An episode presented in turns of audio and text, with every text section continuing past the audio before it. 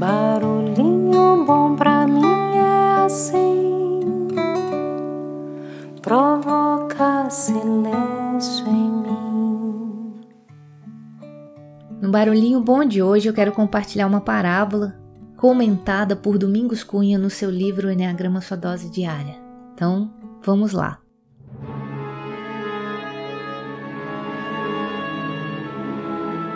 Era um menino tímido e ansioso, tenso e amedrontado. Um dia, em plena aula, ele não se controlou e molhou as calças, pois teve medo de pedir para ir ao banheiro. Ninguém viu. Ninguém, exceto a professora Severa, que logo veio na sua direção. O menino, já profundamente sem jeito pela vergonha do ocorrido, ficou estarrecido ao ver os passos firmes da professora na sua direção. Era o fim, a vergonha exposta na frente de toda a turma. A distância entre a mesa da professora e a última cadeira onde ele estava foi um tempo de tensão insuportável. Não tinha mais jeito. Ele seria exposto ao ridículo, pensava o menino. Mas eis que, quando a professora estava quase chegando junto dele, uma menina da turma atravessa na frente dela com um aquário na mão e, atropelada pela professora, derrama água do aquário em cima do menino. Ele ficou todo molhado, não apenas as calças. Foi salvo pelo gongo. Logo as atenções da professora e de todos se voltaram para cuidar do menino, enxugar suas roupas, levá-lo para tomar banho de sol, e ninguém percebeu que ele tinha molhado as calças.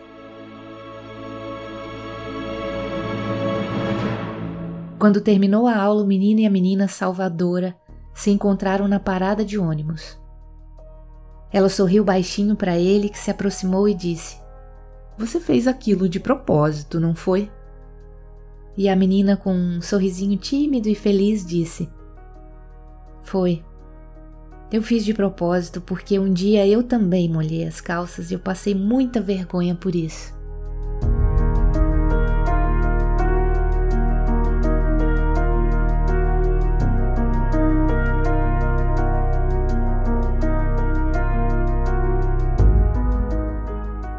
Colocar-se na pele do outro, compreender a fraqueza do outro, sentir compaixão pelo outro. A compaixão é um movimento que une no mais profundo todas as grandes tradições religiosas, por ser certamente a expressão mais sublime de amor.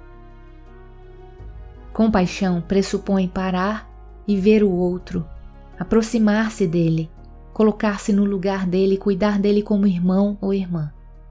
O movimento da compaixão começa quando olhamos o outro sem julgar e quando somos capazes de sentir o que ele sente, com mais paixão. Sentir com o outro, sentir o que o outro sente, entrar no sentimento do outro, entrar no universo dele e enxergar a vida a partir da ótica dele, como saber o que o outro sente, como entender a ótica do outro tantas vezes diferente e tão diferente da nossa.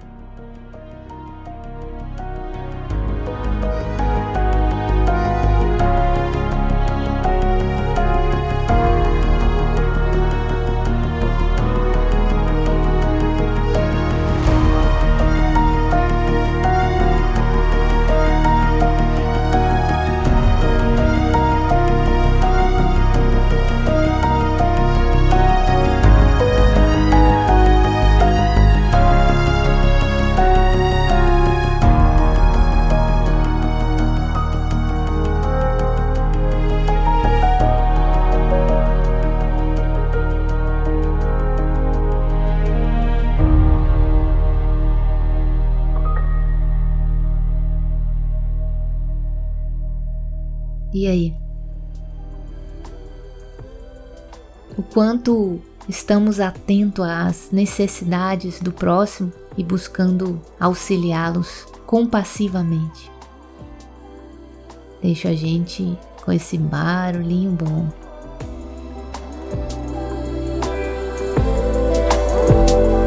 Quando for falar de amor, não diga simplesmente realmente sinto o que ele quer dizer. Quando for amar, não jure, simplesmente ame como se fosse você. Quando for falar de amor, não diga, simplesmente sinto o que ele quer dizer. Quando for amar, não jure, simplesmente ame como se